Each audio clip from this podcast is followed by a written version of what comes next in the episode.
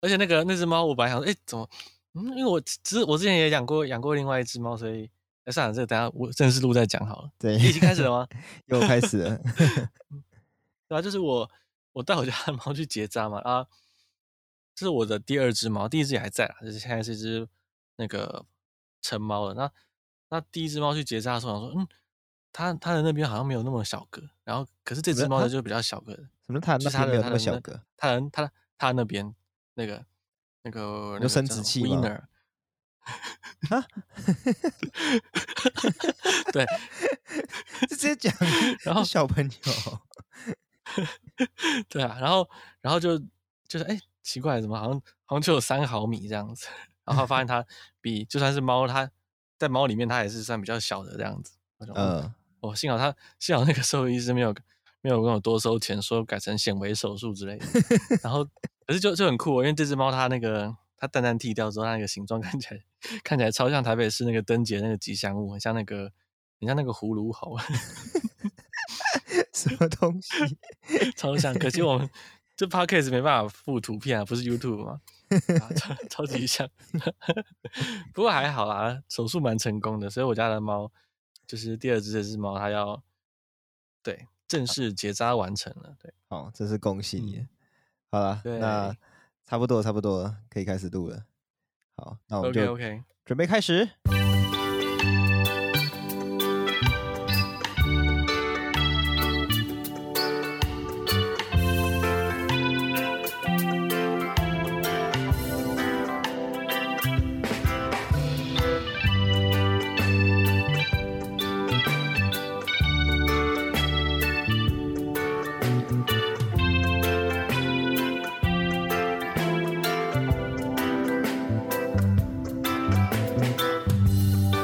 大家好，我们是 TPHA 台北城市狩猎，用轻松又专业的方式带大家体验大自然的生态导览团队。欢迎来听我们的生态杂谈，一起了解台湾和世界上的生态议题与时事。我是世祥，我是口勇。那我们每个礼拜六中午十二点都会准时上架。好，那呃，我们今天第一则新闻呢，要来跟大家更新最新的猫狗新闻了哦，又是猫狗新闻。没错，没错，没错。哎，呃，虽然我们上一次讲猫狗新闻是第三十四集，然后现在这一集应该是第三十八集，中间这样算隔了一个月，那中间都没有其他的猫狗新闻嘛？可其实哦，呃，应该是一个月还是两个月？就是这一两个月，台湾最。就吵最凶的，一直持续延烧的生态新闻，就是猫狗议题。对，不过因为很那个我们的立场啊，跟比较大概的现况都在三十四集那集讲过，所以我们就没有一直持续的讲。对，不过今天要讲这个新闻呢，算是一个呃新的事件，所以就来跟大家分享这样子。好。那在三十四集的时候呢，孔勇其实他有提到关于结扎或是直接人道处理这样子的做法呢，不管是哪个好哪个不好，可是我们都应该要认同，就是一些比较生态敏感的热点或是国家公园里面，应该要先尽可能的移除掉它们，就是比较好这样子。那我们这次要讲新闻就是呢，我们国家确定又要做这件事情了，就农委会又要做这件事情了。对对，超级棒的。对，这应该是。那这个这个月最大的新闻了吧？所以我们就又确确实就把猫狗拿出来讲了。对，因为有鉴于就是犬猫对生态的危害嘛，其实在世界各地都被证实。那就算我们回到台湾来看这件事情，然后我们也可以发现说，犬猫攻击野生动物的案件呢，正在逐年上升。那这也在他们的那个呃这次决定做这件事情前的会议呢，就有被拿出来提，然后也因此呢，让这件事情整个就是通过了。所以呢，通过之后呢，农委会他允允诺的是。他将在今年呢，针对全台的九个生态热区呢，启动游荡犬只一致的示范计划。也就是说，他会把游荡犬只从这九个生态敏感区呢，完全的移走到其他地方去安置。嗯，那他希望透过确实移走游荡犬只呢，去降低狗对野生动物以及在地居民的干扰。对，那我们现在的录音时间是六月八号，礼拜四哦。那根据我们看到最新的新闻是，昨天我们知道农委会的主席陈吉仲表示，他们会从三个县市九个乡镇里面去选出这些热区。那移除里面的猫狗。那其中呢，应该有一个是包含苗栗的。不过呢，这个过程其实是非常不简单的，大家可能很难想象，动保团体啊，甚至为了反对这件事情，在五月三十号有上凯道游行。在继续分享就是讲解这件事情的细节之前呢，我再稍微科普一下，就是在台湾呢会被称为动物保护团体或叫动保团体的，主要是针对伴侣动物，也就是猫啊、狗啊这些，主要是作为宠物陪伴在我们周遭这种伴侣动物，为这些动物争取福利的一群人呢，我们叫它动保团体。那另外呢，有一群人是特别关心野生动物的，那会叫做。呃，野动团体或者野保团体这样子。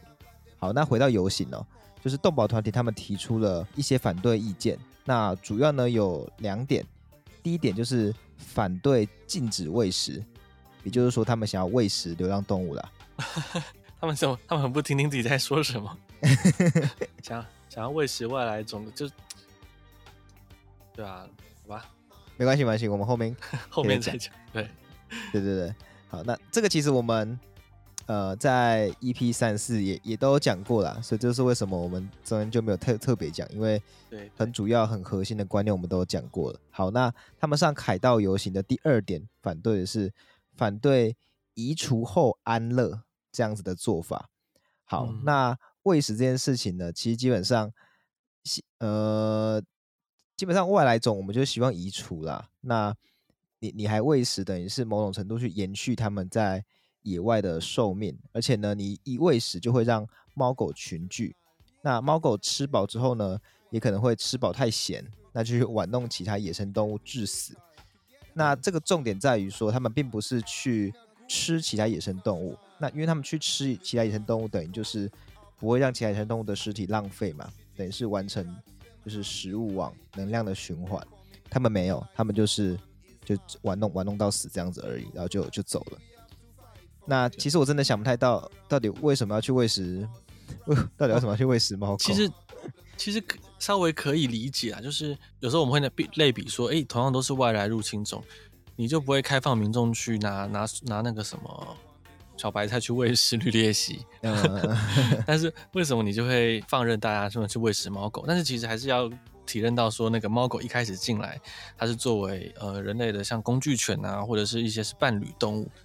以这样的身份进来台湾，虽然后来有流浪狗，但是他们其实这两种动物，犬跟猫，很容易跟喂食者产生情感上的连结。嗯，所以一旦它跟在在这地区有喂食以后呢，它就很难再放手不喂了。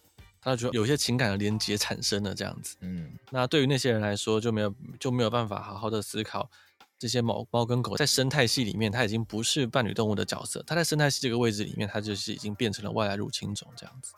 对，没有错。对。所以其实我可以理解他们了，但是一听到他们特别游行的诉求是他们要继续喂，我还是我还是觉得啊，怎么又怎么又要继续喂？尤其是在国家公园跟生态热区里面继续喂这样。嗯，哎、欸，不过这个岔题一下，其实他我在我看他们那个诉求啊，他们是有提到就是继续喂食，可是在生态敏感区以外的地方继续喂食。哦，OK。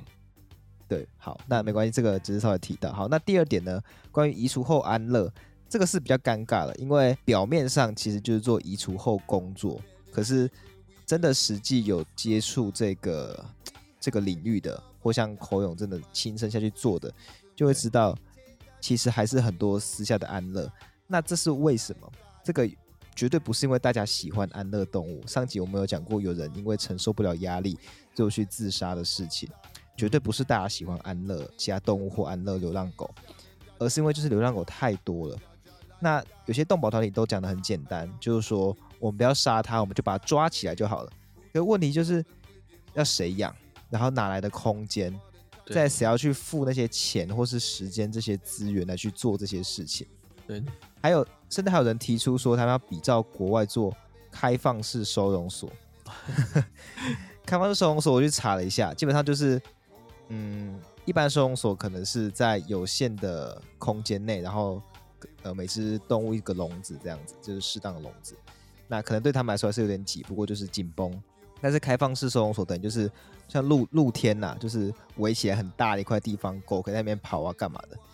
那台湾真的很小，如果我们有那个空间做开放式收容所，那早就拿来多盖几家一般的收容所，或者是被买走盖房子去炒房地产。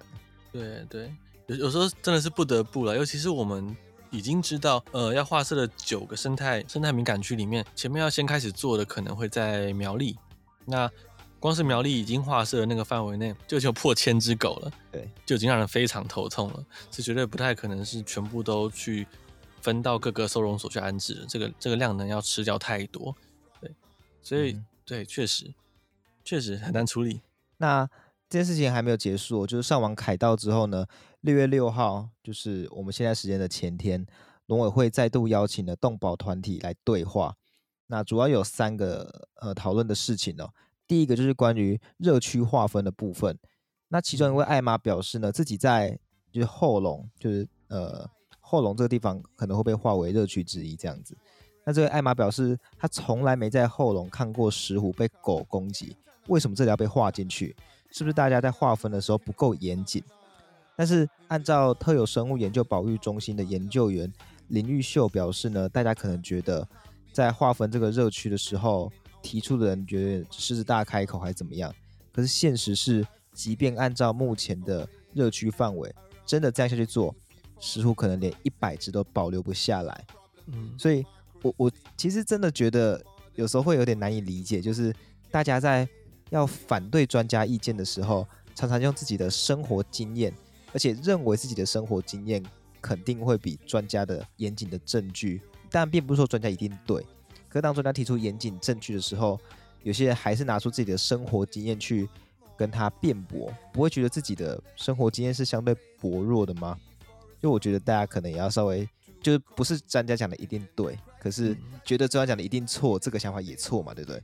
对啊，而我我在我在想，搞不好当天我们不知道会议他们是不是吵架，就吵架有人就会心急，尤其是一般爱爱妈他们算是有点像是一般民众这样子，嗯，一心急就脱口而出，搞不好会脱口而出之后才才想到啊，我刚刚讲的什么？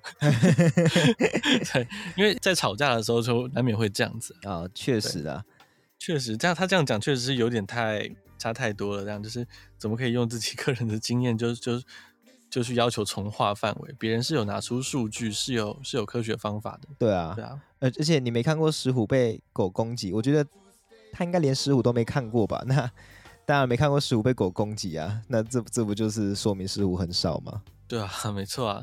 就是嗯，我们总不能说全台湾以台湾胡服这种。这种这种蝙蝠来说，它就是呃台湾大部分人都没看过，所以代表说没看过人比较多。他举手表决就，然后就就决定一致同意台湾虎符不存在，多数决这样子不行啊。对啊，对啊，它就是确实存在的动物，但是绝大多数人都没看过。我相信九成以上的台湾民众都没有看过活的台湾虎符，我相信啊。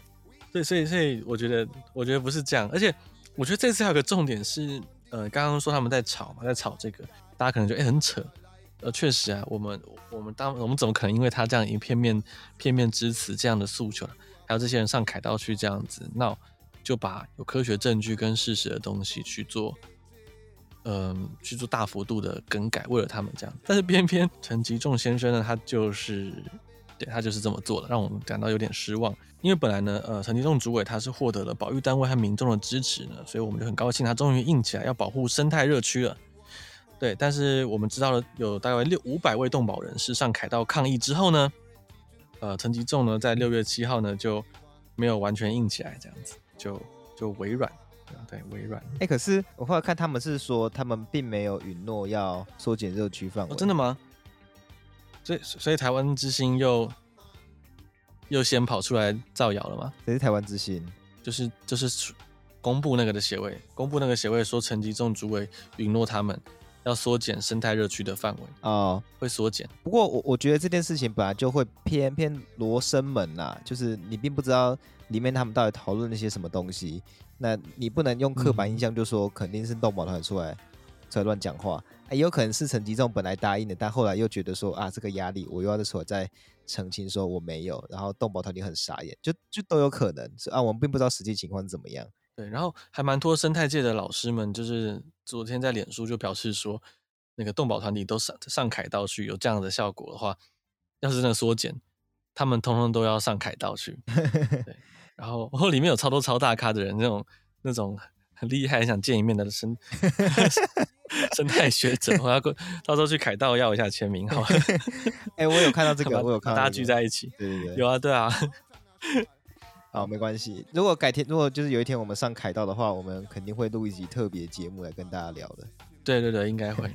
好，那除了刚刚讲的呃热区规划的部分，第二点讨论的是关于移除的犬只如何安置的问题。那其实根据五月三十号动团他们集会所提供的新闻资料的版本，他们提的开放式收容所的范本是。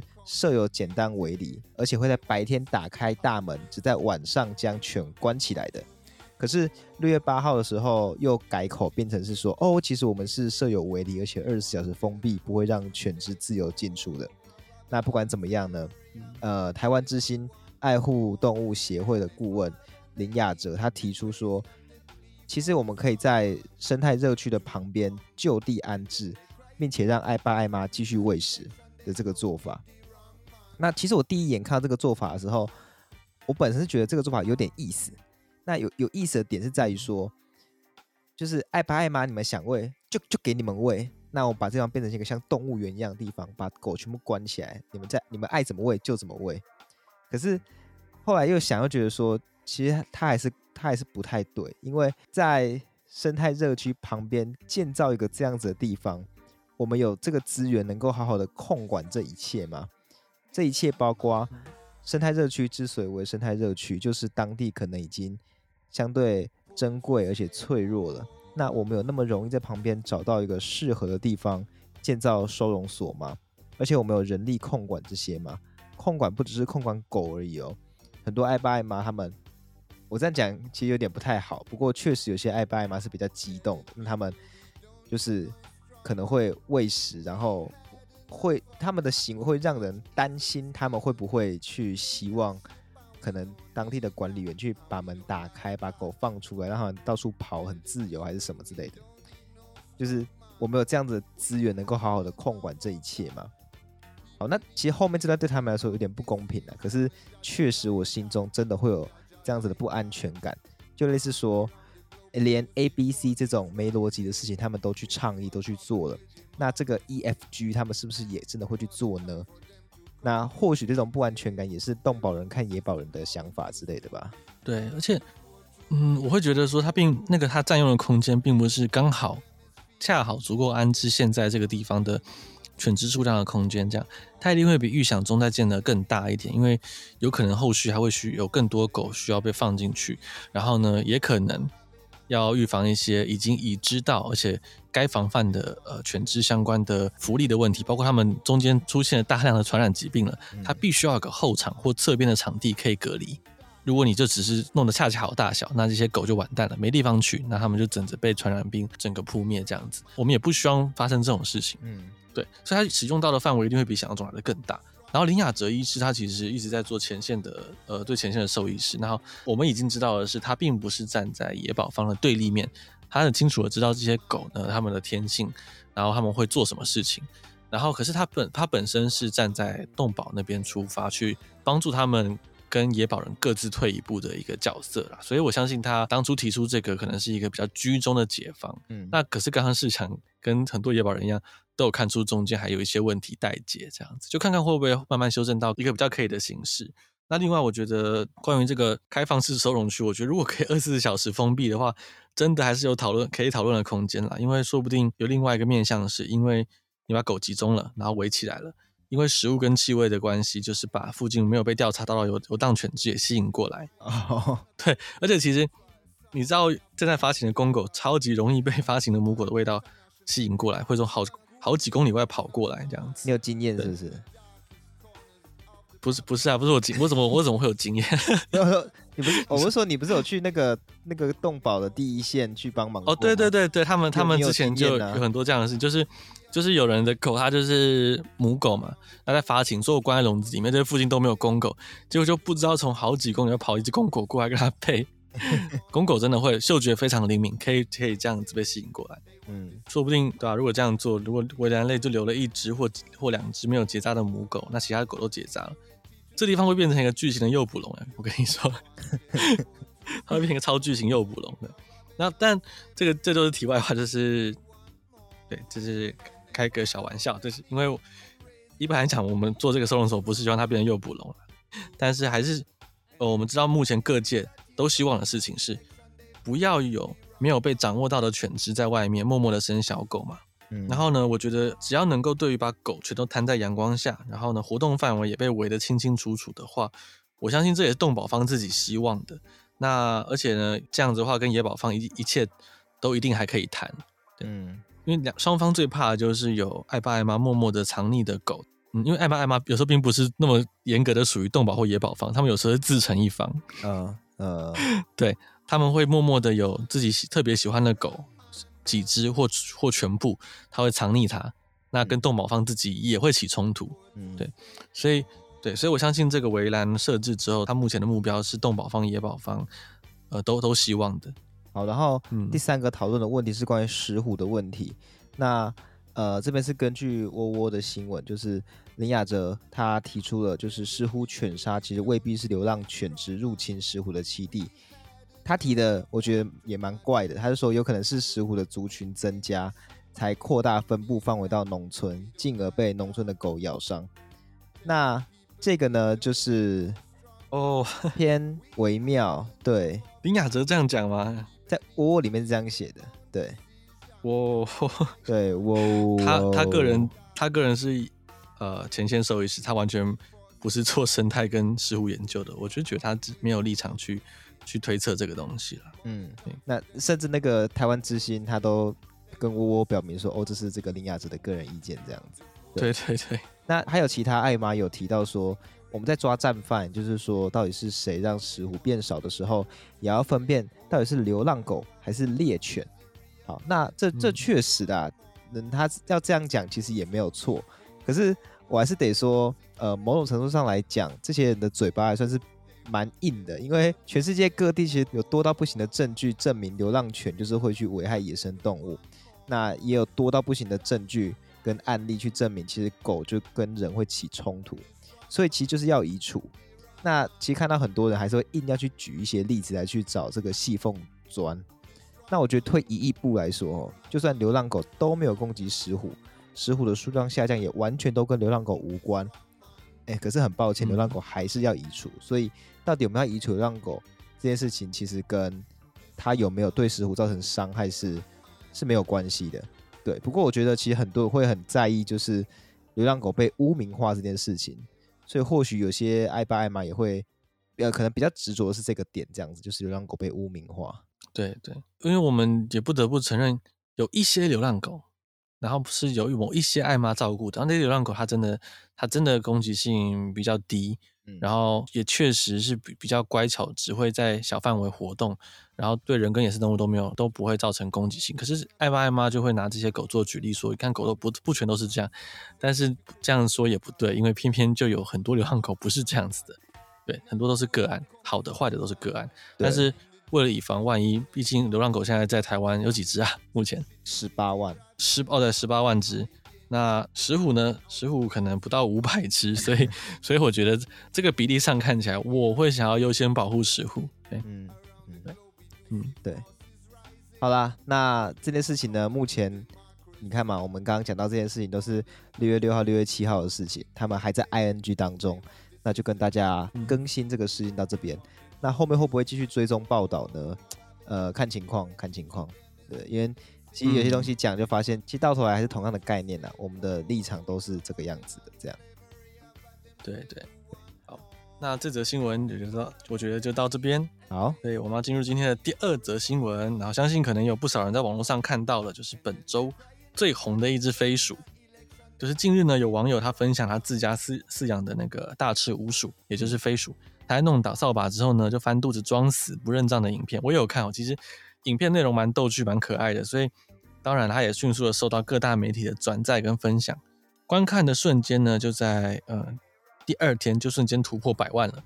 嗯，对，所以就有许多网友呢跑出来表示说好可爱，然后呢也有人在留言处表示想要饲养，那这就让大家生态圈的大家要注意到这件事情。那有部分在从事宠物买卖的业者呢，表示说有很多人开始在询问大赤乌鼠的价格，并且询问他们是否可以请业者进货。那对此呢，合法贩售异国特宠的一些业者，那包括贩售这种品品种犬猫跟异国的鼠类啊那些的比较常见的宠物的业者呢，他们都被问，但他们表示说自家并不提供贩售大赤鼯鼠这在台湾的原生物种。嗯，对。但其实也有网友指出说，台湾有许多业者呢，一直都在贩售台湾的一般类野生动物，就是非保育类的，例如野鸟啊、松鼠啊、飞鼠这类的，呃，这些小动物。嗯，但呢，这些来源大多都是直接捕捉野外族群。那尤其像大赤鼯鼠呢，它们对于环境要求非常高。那除了饲养不容易之外呢，也没有稳定的人工繁殖的那个供应链。所以目前市面上的大赤鼯鼠呢，你几乎呢都是直接从树洞里面盗取。或盗猎而来的飞鼠宝宝，也就是直接从爸爸妈妈身边抢走的。嗯，对。那相关产业的供应链其实目前来讲是十分不人道的。因此呢，呃，我们担心说这波影片带起的热潮呢，会引起不肖业者和非法猎人的注意，然后呢，对飞鼠野外族群造成很严重的伤害了。对，这确实可能会发生。对，确实。其实我觉得人呐、啊，哎，就是有点贱呐、啊。对，人靠着 好奇，哎，这个应该不算脏话吧？各位观众，我记住你哦。好。那就是我觉得人啊，其实会就靠着我们的好奇心达成了许多了不起的成就。可是这份好奇心呢，也让我们捅了不少篓子。其实我觉得，正是这种想要把各种动物都当成宠物饲养的心情，这正是许多动物濒危啊、灭绝啊，或是成为外来种的起点。那要饲养各种动物之前呢，就这边是给大家或看我们自己的警惕。就一定不要自以为是，嗯、除了上网做功课之外呢，最好也要找生物专业背景的人去询问意见，而且呢，要警觉自己有没有在刻意说服自己，这样才是负责任的人哦。毕竟这是生命哦。对，然后关于询问专业背景人，并不只是询问。就是在买的当下询问那个宠物店老板这样子，对啊，宠物店老板常常会为了卖出去，就是跟你说这超好养，这很好养，这不会死。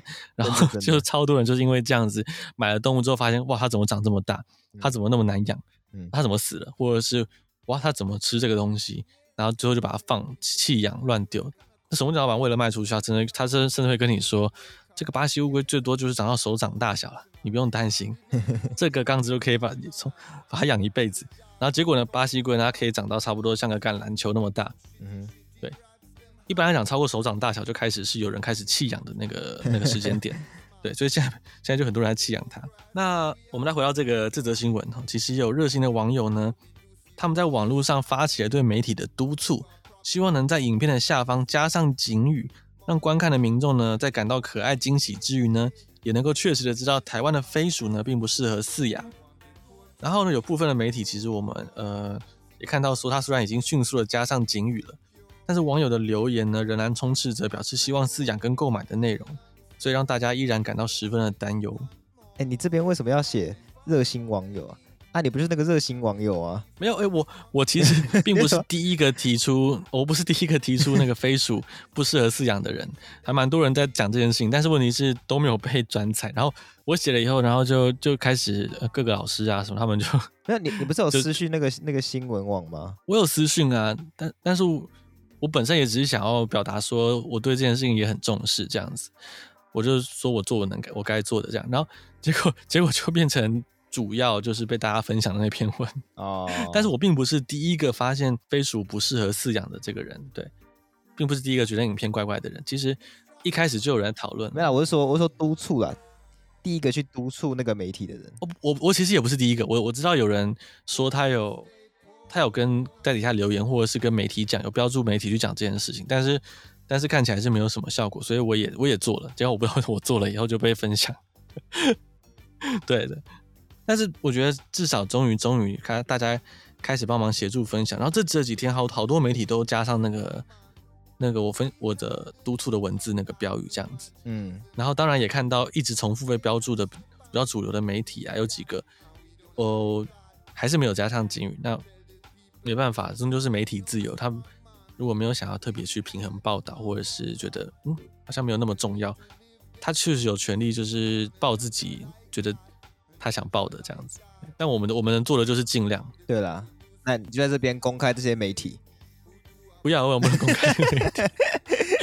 其实大家就自己上网查飞鼠的影片了，那你就去看有没有警语这样子。其实大概目前大概一半一半吧，一半有一半没有。那可是不管有或没有，底下留言其实九成都还是好可爱，想养这样子。所以其实虽然你呼吁了，但嗯，它的效果还是可能有限。我们只能尽量做，尽量了，尽量。对，然后在这边也直接跟在听我们频道的观众讲，为什么不适合去养飞鼠？因为第一个呢，飞鼠它的生活环境呢，以大赤鼯鼠来讲，它需要很多的壳斗科啊、南科，然后或者是还有一些针叶树。然后，如果是白面鼯鼠的话，也是台湾原生种，它它有更仰赖针叶树一点。那这些这些树的嫩叶啊，我们没办法在市面上购买到，又很难去山边一直采集，非常麻烦。嗯，所以你要满足它的呃生活所需的营养平衡啊，其实呃很难。然后再来说，它们其实很需要很多垂直活动的空间，又需要非常大的运动量。但偏偏呢，并不是每只飞鼠都会像影片中那只那么的温驯。大部分的飞鼠，它们都是野外直接抓的嘛，它并没有经过一个驯化的过程。你很可能，而且很大的机会会选中一只保有比较重野性的飞鼠，它在某一天就因为不知名的原因咬了你，或者是他怎么教他都没办法在定点上厕所，他就出来就是乱尿尿、乱便便。那我们知道有很多飞鼠被人饲养之后呢，一开始他们是有想要把它常常放出来飞，因为发现它需要大运动量。嗯，但是后来呢，因为他做这些事情，那些家庭就就不放它出来了。那那只飞鼠就一直到老，就很少出来，几乎都被关在铁笼里面。嗯，对，这就是这基本上是变相的一种虐待了。另外，就算你真的常常放它出来，一般人的居家环境，就台湾平均的水准而言，不够飞鼠跑，尤其是垂直落差的距离，不够它攀爬。没错，所以也绝对没有大自然那么好。那再来，很多很多人饲养飞鼠会发现，它渐渐的会出现一些精神涣散的问题，然后甚至是有几天可能会绝水绝食，都不吃东西，有些人出现一些异常。也很多是因为很多家庭他为了配合自己作息，强制把飞鼠这种夜行性的生物改成白天跟他们一起活动进食啊，对，就违反它的天性。所以种种的原因造成飞鼠其实并不适合作为宠物饲养。嗯，对。但是偏偏台湾还是一堆人在养。其实你去上网查一些脸书的社团。还有人明目张胆的在卖飞鼠、飞鼠宝宝那些的，那你会很想去检举他们，说又有人在卖飞鼠，但是呃很难很难检举成功，因为在台湾一般类的动物啊，你要检举成功，说他们去他们是野外抓的很难，你必须要他们是现行犯，或者你有录到他们正在抓的影片，对，不然的话，以台湾现行的法规都叫做证据不足，所以这边其实并不是叫大家就是去检举啊或干嘛的，现在就是大家要能够。自己知道这个产业背后比较黑暗的一面，然后自己去管理自己。说我知道这件事情了，那接下来呢，要不要养飞鼠是我自己决定。我是要知道了这件事实之后呢，决定不养，决定保护生态，还是我决定知道这件事情之后呢，视而不见，假装不知道，然后觉得飞鼠好可爱，我还是要买来养。这样子、嗯、就是靠大家自己去决定。对，好，那这件事情就跟大家讲到这个地方。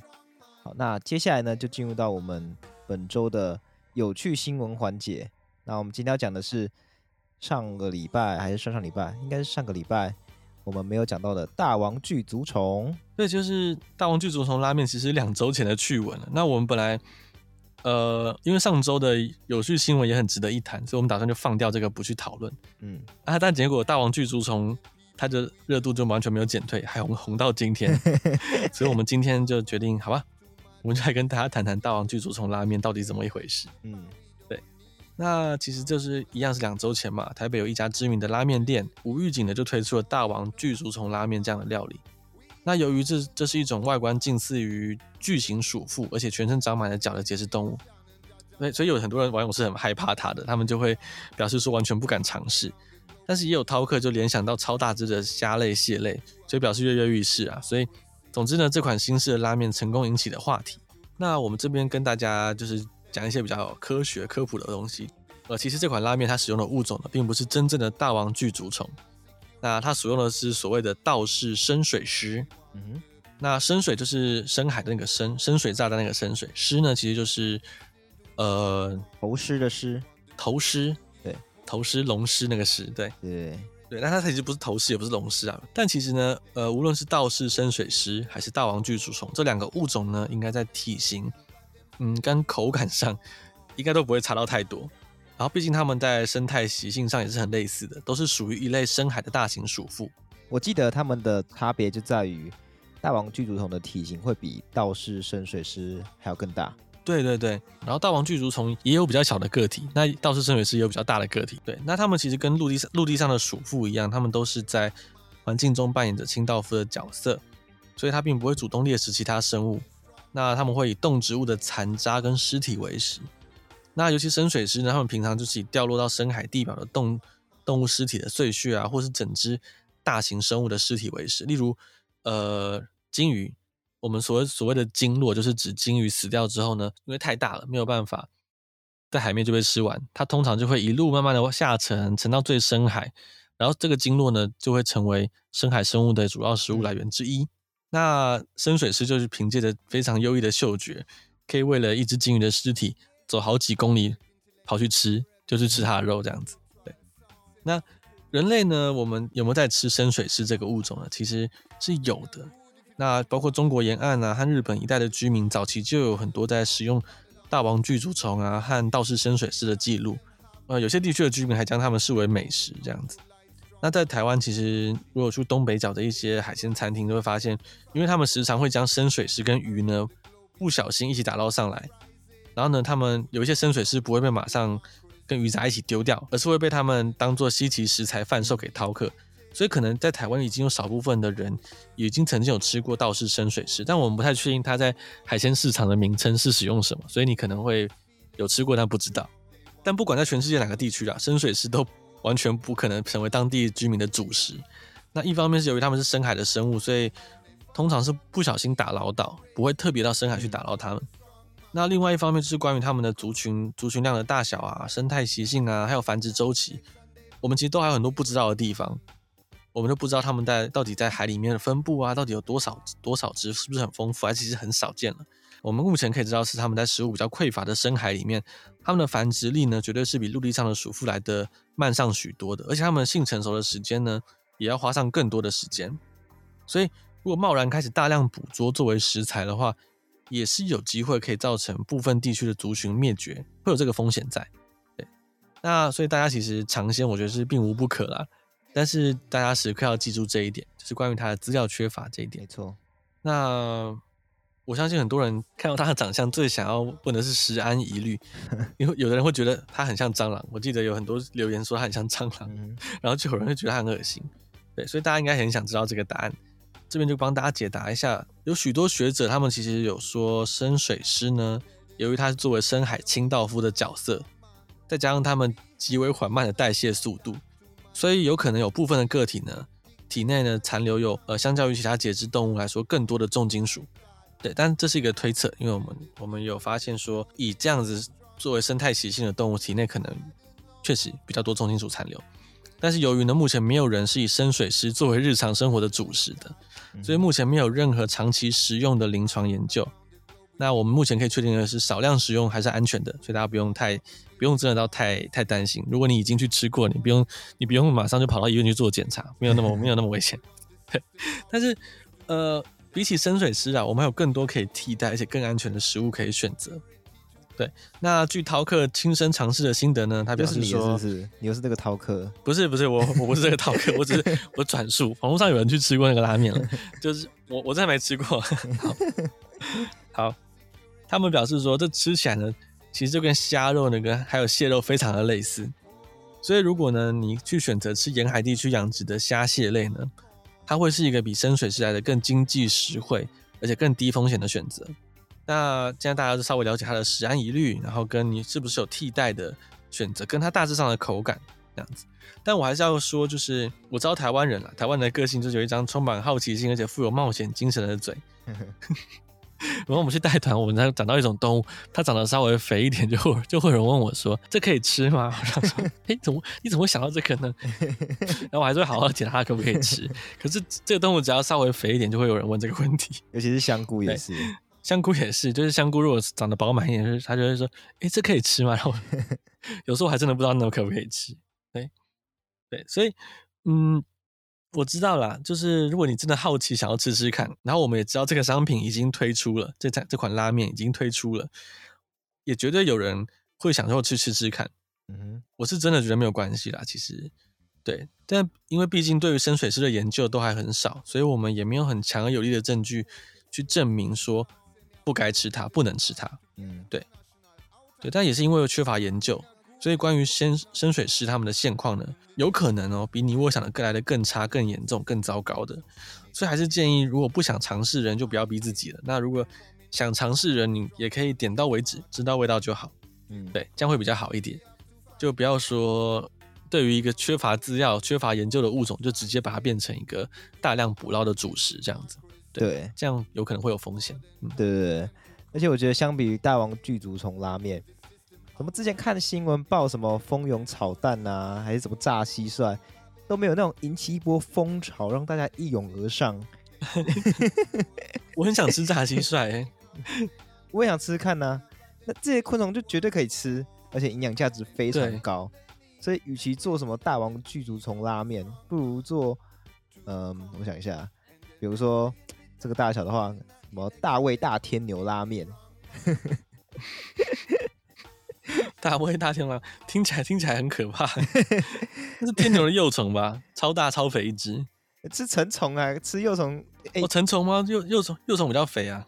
好，其实幼虫幼幼虫是真的有在吃啊，那个东南亚很多人在吃啊。台湾其实早期好像有在吃那个台湾大象鼻虫的那个在竹子里面的幼虫哦。那我那时候我阿嬷她就我跟她看这个。大象鼻虫啊，就是很酷，然后就跟我说：“哦，这个我们以前有在吃。哦” 我整个吓到。他说：“他说这个成虫不能吃，成虫都是壳，成虫很漂亮就而已。可是这个的幼虫，它都在竹子里面，我们以前都会把它挖出来吃。”如果你想吃的话，网络上有教你怎么养跟怎么煮。你说台湾大象鼻虫吗？呃，别的大象鼻虫。哦。目前是因为大王巨足虫或深水师的研究比较缺乏，但我们知道很多种昆虫，它其实，在饲养繁殖起来，它是，嗯，怎么说啊？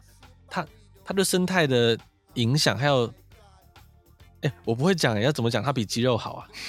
哦，就是它它每公克蛋白质比鸡肉，甚至蛋白质量我们认为最高的牛肉都还要更好了。哦，对，而且需要饲养养出每公克虫的那个面积，也比牛啊其他动物还要小很多。就换句话说，如果你用去饲养牛这样大的面积，全部下去养虫的话，那你获得的蛋白质量是高非常非常多倍的，而且你花的成本饲养成本也非常非常的低。哦，所以它是它是解决那个世界粮食危机的一个解放，一个可能性的。是啊，是啊。它不是个可能性，它就是它目前是它目前是最大的救命稻草吧？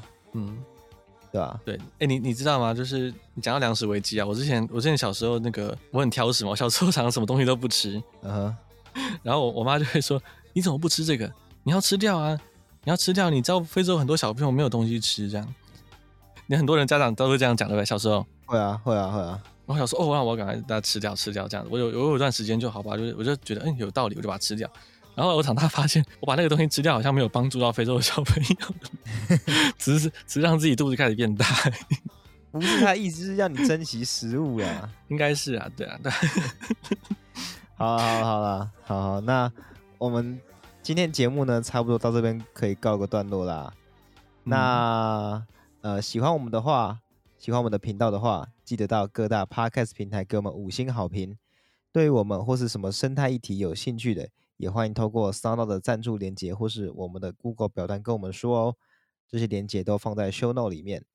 另外啊，我们除了 Podcast 之外，还是一个叫做 TPHA 台北城市狩猎的生态导览团队。目前呢，已经带过两三百场的夜光活动，还有很多场比较大型、很多天的活动。如果想要观赏野外的蛇啊、蛙啊、鸟啊、哺乳动物，甚至是平常没有看过的昆虫。都欢迎透过 a c u p a s s 或是脸书寻找 TPHA 台北城市狩猎来找我们哦。那也提醒一下，我们在今年暑假的时候新开发了一个一个特别路线，就是四天三夜恒春的深度生态旅游活动。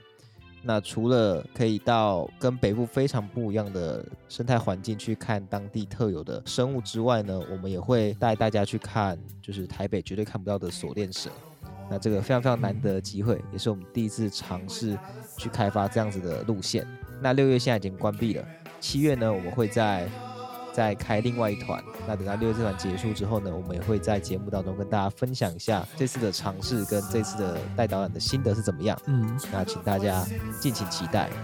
好，那今天就这个样子，我们就下次再见喽，拜拜，拜拜。